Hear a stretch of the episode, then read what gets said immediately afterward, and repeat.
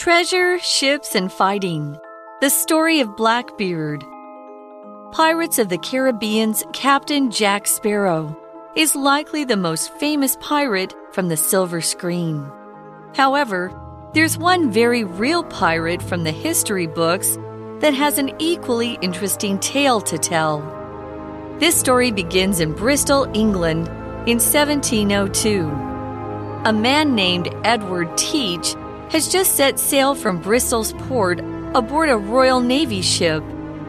Queen Anne's War has begun, and Teach is desperate for money. During the war, Teach experiences success as a sailor, but when the fighting finishes, he's out of work. Teach settles in the Bahamas, where he meets pirate Benjamin Hornigold in 1716. Hornigold agrees to employ Teach and places him in charge of a captured ship. Hornigold retires a year later, leaving Teach to make his own decisions. One of Teach's first moves is to attack and capture a large French slave ship, La Concorde. Teach renames the ship Queen Anne's Revenge and fits it with around 30 cannons and a crew of 300. It's around this time that he gains the name Blackbeard. Hi everyone, welcome to English for You. I'm Kat. And I'm Elsie. And today we are talking about pirates. Ooh, pirates. Well, actually, a very specific mm. pirate. Yeah. We've done articles on pirates in the past. Like, yes. I wrote one on Zheng Yisao, who is the most successful pirate let alone female pirate. Um, yeah, and know, we've also talked world. about why they wear a eye patch. That's right. right. So we've talked about pirates in the past. I think now we're talking about maybe arguably the most famous real life hmm. pirate mm. ever. So, what famous pirates do you know of? famous pirates. Uh huh. Captain Hook. I mean, yeah. Uh, Captain Jack Sparrow. Cool. And Davy Jones. Yes, they're all. Well, Davy Jones. Is he considered a, a pirate? He's a legend. Captain Jack Sparrow and Captain Hook are fictional characters. Mm. Davy Jones is maybe real, but we're talking about somebody today who was definitely real. Yes. Yeah. So the person who probably inspired Captain Hook and Captain Jack Sparrow.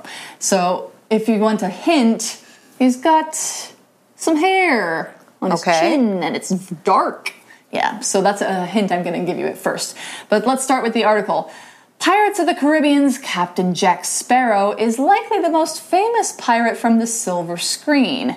So, you talking silver screen, that's basically just saying like in the movies. Yeah, because the, the silver screen in the cinema that comes up before you see the movie, that's called the silver screen in movies. So, Captain Jack Sparrow is the most famous. And he is a captain.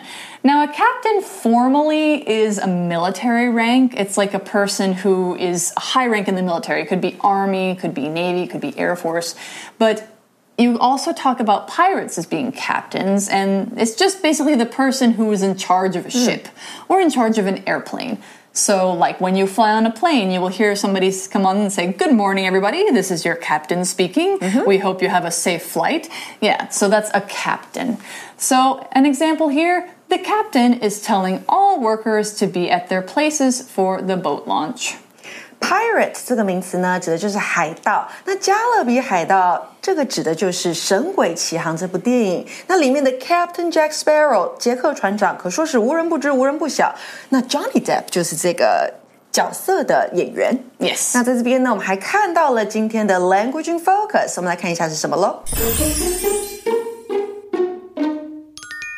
今天的 language in focus，我们要讲到的是 likely 的用法。那首先呢，likely 当做形容词哦，那表示是可能会发生的，或是可能属实的。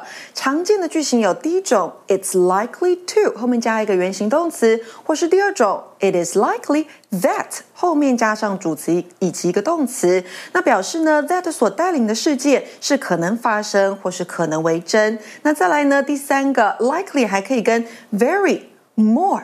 less、most、least 或是 not 等等的这些副词来运用，然后来表达可能性的高或低。So for example, it's very likely that Lin will quit the job. 这个林啊，他会 辞职是一件非常有可能的事情。那第四个呢，如果要做一个否定的话，你当然可以用 not likely 或是一个字 unlikely 也可以哦。 So we talked about Captain Jack Sparrow. Captain Jack Sparrow. However, there's one very real pirate from the history books that has an equally interesting tale to tell. Wow, who's this interesting pirate? Oh, I'm going to tell you, but not yet. This story begins in Bristol, England in 1702. So more than 300 years ago. 嗯，故事开始于一七零二年的英格兰 Bristol 这个地方。 Bristol, yeah. So Bristol is a city that is still famous for being port city. A man named Edward Teach has just set sail from Bristol's port aboard a Royal Navy ship. Edward Teach. This is his real name. Nobody really knows him by this name. Some people might if they're uh, into history, but they wouldn't know him by this name usually. We'll find out his nickname later. So, Edward Teach, and he is uh, leaving Bristol's port aboard a Royal Navy ship. So, a port is a place where ships can find shelter from a storm.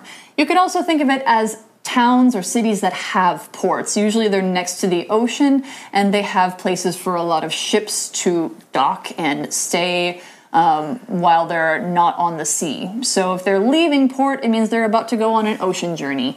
So Bristol is a port city, still is today. So, for another example, we took the ship into port just before the storm hit.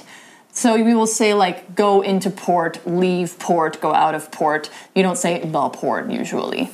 So he's leaving on a ship with the Royal Navy. The Royal Navy, just because it's the United Kingdom, it's under the Queen and King. But the Navy is the part of a country's military that fights at sea. So they have the ships, they have submarines, and today they have airplanes that like fly off of ships, stuff like that. So those are all part of the Navy. They fight on the sea. So, an example Charlie joined the US Navy and is currently training on a big ship in the Atlantic. 好，我们这边先整理一下哦。首先看到的 port 这个名词是港或是港口，那还看到一个字是 navy，指的就是海军喽。那这个 set sail 这个片语动词呢，它指的是起航。所以 Edward Teach 他上了英国皇家海军的船，然后呢从 Bristol 这个港口出发，然后开始航行。 so, what ship is he on? Queen Anne's War has begun, and Teach is desperate for money. So, there's a war happening. There's, you know, a war has just started between England and some other country. I can't remember what Queen Anne's War was between. So, he's desperate for money. He's probably poor. He's like, I need to eat, you know. Uh, he's desperate. It means you badly need or want something. Desperate 这个形容词呢，代表急需要的或是极度向往的。那非常需要、非常向往什么？你可以说 desperate for something。好，可以用到这个介系词 for，f o r。所以呢，我们可以说像这样的例句：The refugees are desperate for food and help，代表难民们急需食物和帮助。那当时啊，安妮女王战争刚刚爆发，Teach 他急需用钱。So he's on board a Royal Navy ship during Queen Anne's War. He's desperate for money. During the war, Teach experiences success as a sailor, but when the fighting finishes, he's out of work. Ah。So it means, like, oh, look, war's over. We don't need soldiers anymore. You don't have a job. You're out of work. You don't have a job. You don't have anything to do. 所以 out of work 指的是失业，那也可以用一个形容词来说，就是 jobless，j o b l e s s。所以战争时期啊，Teach 他是一位成功的水手，可战争结束之后，he was out of work。 Yeah.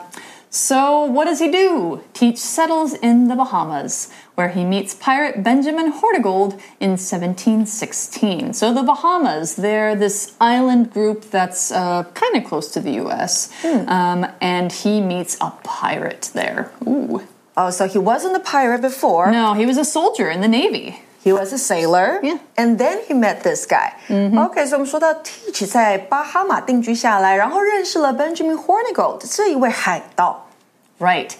Hornigold agrees to employ Teach and places him in charge of a captured ship. So he employs him, he gives him a job, and he says, Here, I got this ship that I captured, and I want you to be in charge of it. I want you to lead it. I want you to control it. I want you to be the captain of it. And it's a captured ship. So to capture something means to get control of something, especially by using force. So when you capture a ship, maybe you will have a bunch of pirates go on board the ship. They will uh, make everybody else surrender or they'll kill them, and then they will take the ship for themselves. You can also talk about this with like people. When you capture somebody, it's like kidnapping mm-hmm. or or maybe you know if somebody is a criminal and they're running from the police the police want to capture them so they can take them to jail so to capture just means to get control of something by force so, an example the pirates captured the town and forced everyone there to leave. OK，那我们刚刚看到的 in charge of something，那就是负责管理某个地方或是某个公司。那还有一个动词 capture，哈，它是夺取、占领。那在文中呢，它是用过去分词做形容词的用法，那代表就是被夺取的或是被占领的。那这个海盗啊，给了 Teach 一份工作，要他管理被占领的船只。 Right. So he got a job. He did. a job. It's not a legal job, but mm. he's making money. So Hornigold retires a year later, leaving Teach to make his own decisions. So he's like, Well, I gave you a boat. Bye. You know, he retires. 对，他就 retire，那这个就是退隐退休，所以那是在一年之后。A year later，、yeah. 他就这样退休了。那 Teach 他就必须自行做出一些重要的决定。 yeah, and it's interesting that Hornigold was able to able to just retire from mm. being a pirate because a lot of pirates in those days and now like would retire when they died when they when they got killed. Right. Because it's a very violent job. It's a criminal job. You're fighting to capture things. So yeah it's you know he retires and then teach has his own ship and he gets to make his own decisions one of Teach's first moves is to attack and capture a large French slave ship, La Concorde. So it's a slave ship. Let's learn what slave means. So, a slave is actually a person. It's a kind of person. It's somebody who is owned by another person, either under the law or maybe not under the law, and they're forced to work for that person without pay. So, like, let's say, you know, the slave trade um, that happened, you know, throughout the last few hundred years and only really ended in the 19th century was a lot of African people who were captured by white people or Europeans or Americans, and they were brought to other places and forced to work for those people. So when we're talking about slave ships, we're talking about ships that would bring slaves that were captured from Africa and take them to the places where they were forced to work.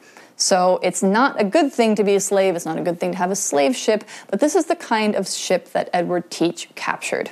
So, for another example, this farm used to be worked by slaves, but now all of its workers are paid fairly.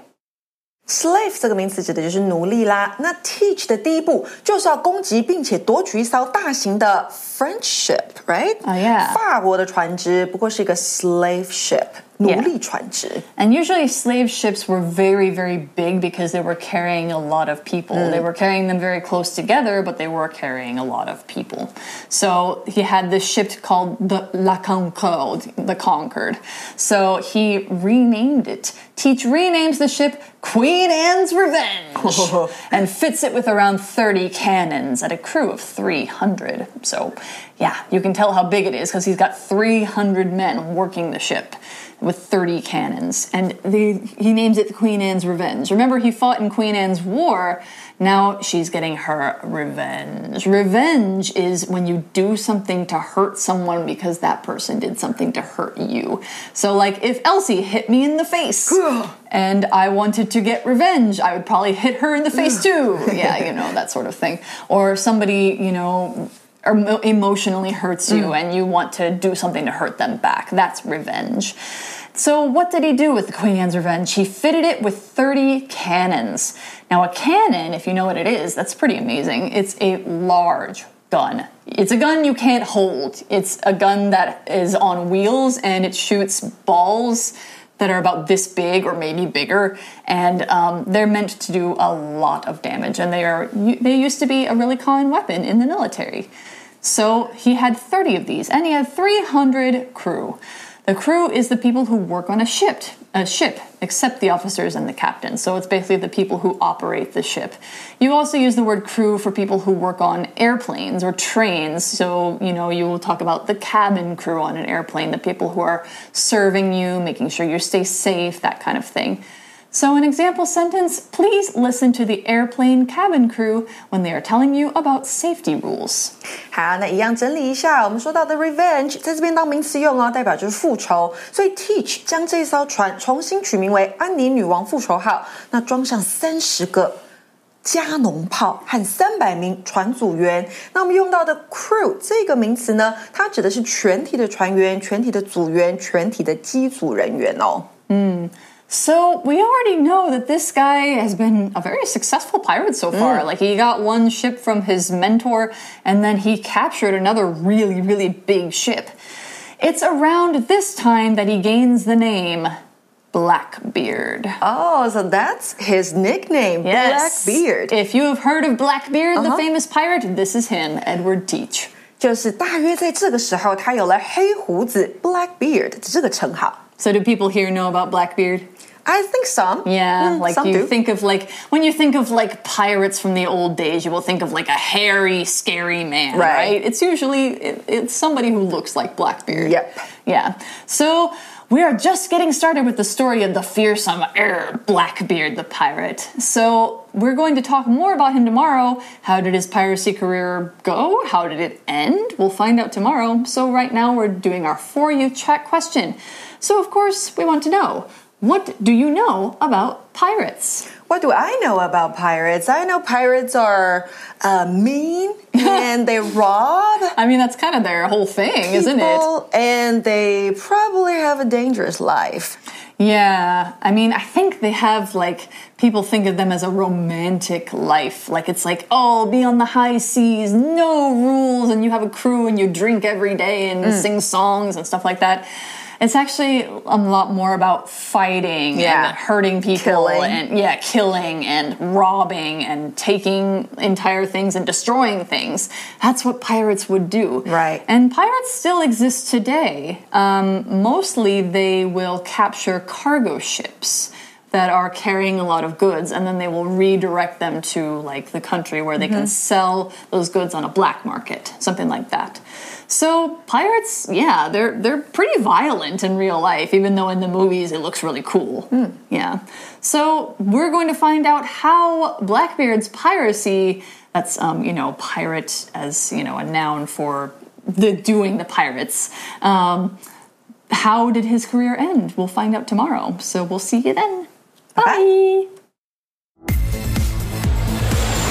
Vocabulary Review Captain. The captain ordered the sailors to sail the ship to safety because a big storm was coming. Port.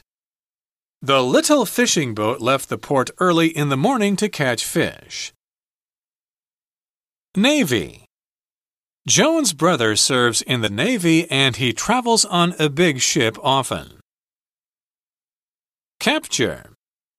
The army easily captured the city after the enemy king gave up and let them in.